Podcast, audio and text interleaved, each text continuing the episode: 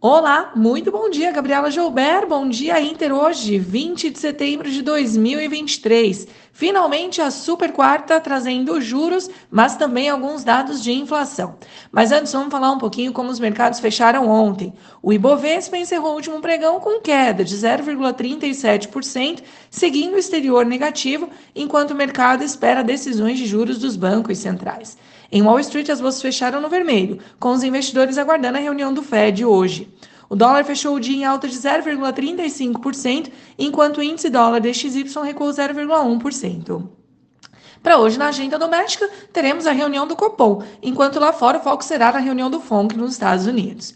E por falar em Estados Unidos, os futuros hoje estão em leve alta no aguardo da decisão do Fed, que, segundo as estimativas, deve manter os juros em 5,25% e 5,5%.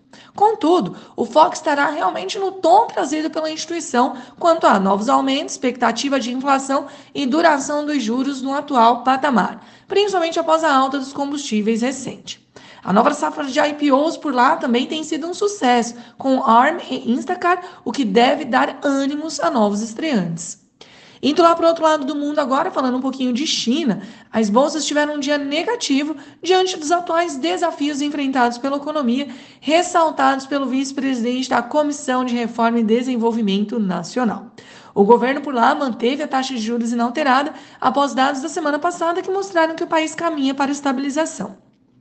Contudo, porém, todavia, entretanto, investidores estrangeiros continuam saindo do país, pressionando as bolsas locais.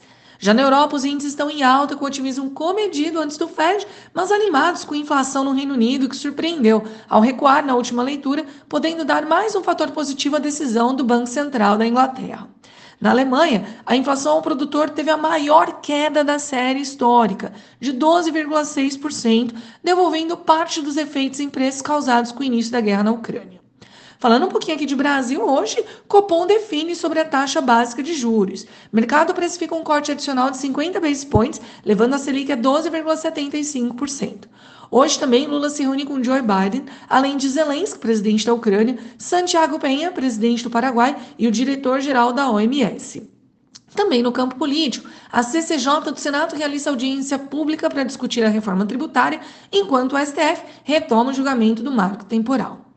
Na abertura de hoje, o índice DXY cai, os futuros em Nova York têm leve alta e os juros estão mistos. Petróleo arrefece antes de Fed, minério de ferro tem leve alta, limitada, porém, pelo setor de real estate chinês. Então, o que esperar para a bolsa local? O sentimento é de espera nessa manhã para o índice local. Seguindo os pares externos que também estão, também aguardam a decisão do Fed, apesar da inclinação para cima. As commodities mistas devem trazer volatilidade antes da decisão do FONC por lá, o que define o pregão de hoje junto com o Copom. Pessoal, este foi o Bom Dia Inter de hoje. Tenham todos uma ótima quarta-feira e até amanhã.